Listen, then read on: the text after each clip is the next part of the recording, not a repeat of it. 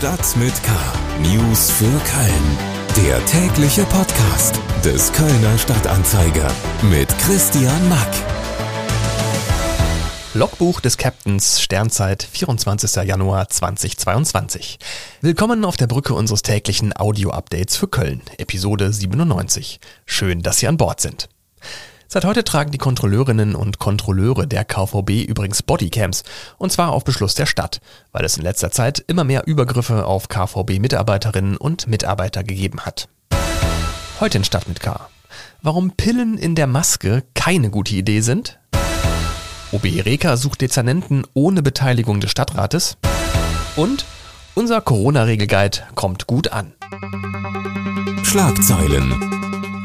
Bei einem Verkehrsunfall auf der A1 zwischen Hürth und Köln ist am Montagmorgen ein Fußgänger getötet worden. Der Mann war plötzlich aus dem Wald neben der Autobahn auf die Fahrbahn gelaufen und von einem Auto überfahren worden. Die A1 war auf Höhe der Unfallstelle am Autobahnanschluss Hürth-Gleuel zeitweise komplett gesperrt worden. Es kam dadurch zu langen Staus. Zwei Männer aus Algerien sind am Kölner Hauptbahnhof bei dem Versuch erwischt worden, Drogen in ihrer medizinischen Maske zu schmuggeln. Die beiden waren in der Nacht zu Samstag von der Bundespolizei kontrolliert worden. Weil sie keinen Ausweis dabei hatten, mussten die Männer mit auf die Wache. Erst da war den Beamten aufgefallen, dass die Männer 33 rezeptpflichtige Pillen in der Innenseite ihres aufgesetzten Mund-Nasenschutzes versteckt hatten. Nachdem sie sich eine Anzeige wegen unerlaubten Betäubungsmittelbesitzes und eine frische Maske von der Polizei abgeholt hatten, konnten sie ihre Reise ohne die Pillen fortsetzen. Zu Staus und längeren Wartezeiten kommt es seit heute auf der inneren Kanalstraße in Köln. Die Stadtentwässerungsbetriebe sanieren hier einen sogenannten Mischwasserkanal. Deshalb ist an insgesamt drei Stellen in beide Fahrtrichtungen nur eine von drei Spuren frei. Betroffen sind die Kreuzungen Amsterdamer Straße, Subbelrather Straße und die Ecke am Gleisdreieck. Die Bauarbeiten sollen bis Ende kommender Woche dauern, also bis zum 4. Februar. Bis dahin wird täglich zwischen 9 und 15 Uhr an den genannten Stellen nur eine Fahrspur frei sein.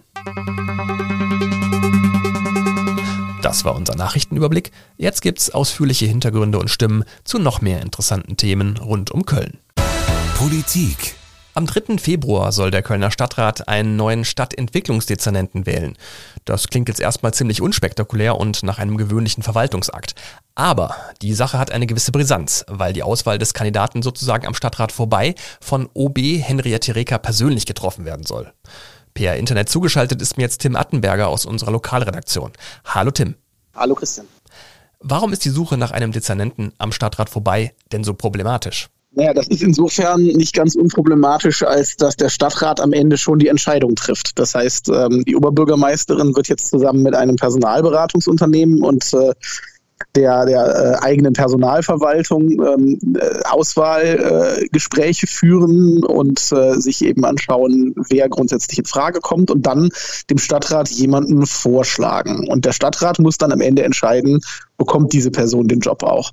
Ähm, normalerweise ist es halt so, dass die Politik da involviert wird, ähm, damit sie eben frühzeitig gucken kann, wer die Kandidatinnen und Kandidaten sind, was die so mitbringen, ähm, natürlich auch welche politische Ausrichtung die haben und verfolgen. Das muss ja auch so ein bisschen äh, muss ja auch so ein bisschen passen. Ne? Ähm, und äh, ja, das kann jetzt dieses Mal dann nicht stattfinden und äh, sorgt natürlich jetzt nicht unbedingt dafür, dass man einen guten Überblick darüber bekommt, wie das ähm, Kandidatinnenfeld überhaupt aussieht.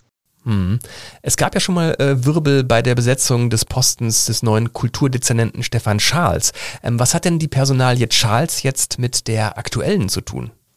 Ja, das hat äh, insofern miteinander zu tun, als dass ähm, äh, sich herausgestellt hat, dass es bei der Besetzung des Kulturdezernenten eine Art äh, Findungskommission gegeben hat, an der allerdings ähm, nur die Parteien, die zum Ratsbündnis gehören, also Grüne, CDU und Volt beteiligt waren.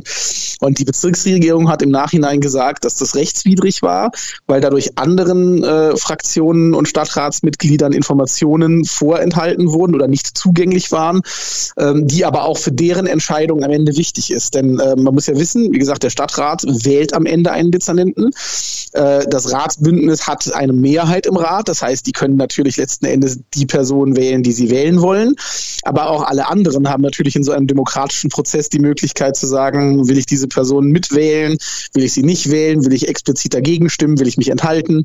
Ähm, auch das ist ja eine, äh, eine politische Aussagekraft.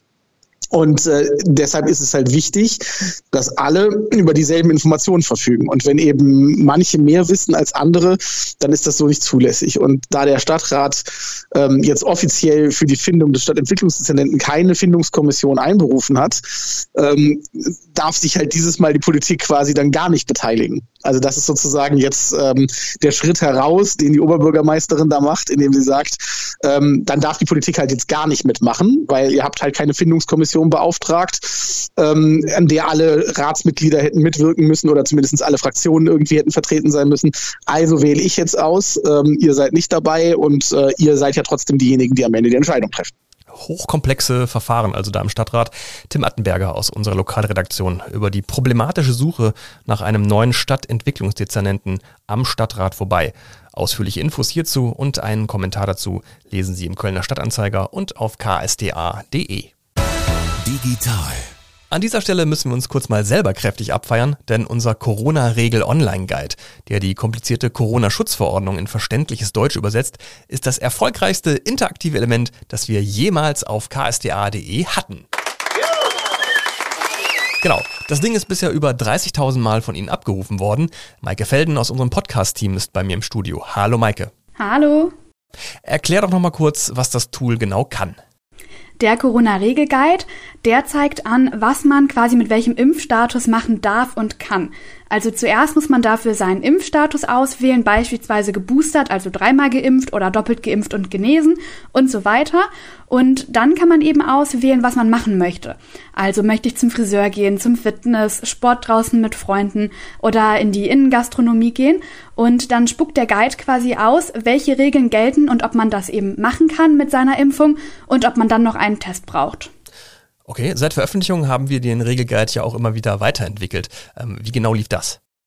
Wir haben den immer angepasst, wenn es eine neue Corona-Schutzverordnung gab und dann eben die Regeln aktualisiert wurden. Und außerdem haben wir sehr viel Feedback von Userinnen und Usern bekommen, was wir eben auch dann noch umgesetzt oder angepasst haben. Außerdem sehr schön, andere Medienhäuser, die haben uns nach dem Regelguide gefragt, wie wir das gemacht haben und entwickelt haben. Also kann man sagen, der Guide ist nicht nur bei Ihnen da draußen, sondern auch unter Kolleginnen und Kollegen sehr beliebt. Sehr schön. Unser Corona-Regel-Online-Guide ist unser erfolgreichstes interaktives Online-Element ever. Und zwar dank Ihnen. Vielen Dank dafür und äh, vielen Dank auch für die konstruktiven Verbesserungsvorschläge. Ähm, falls Sie den Guide noch nicht kennen, dann schauen Sie mal rein unter ksda.de oder über den Direktlink in unseren Shownotes dieser Podcast-Episode. Das war's für den Moment mit Stadt mit K. Alle Podcasts des Kölner Stadtanzeiger finden Sie unter ksda.de slash podcast. Abonnieren Sie diesen und unsere anderen Podcasts doch überall da, wo es Podcasts gibt. Die Links zu den Themen der Sendung finden Sie übrigens auch in den Shownotes dieser Episode. Mein Name ist Christian Mack. Bleiben Sie gesund und bis zum nächsten Mal. Stadt mit K. News für Köln. Der tägliche Podcast.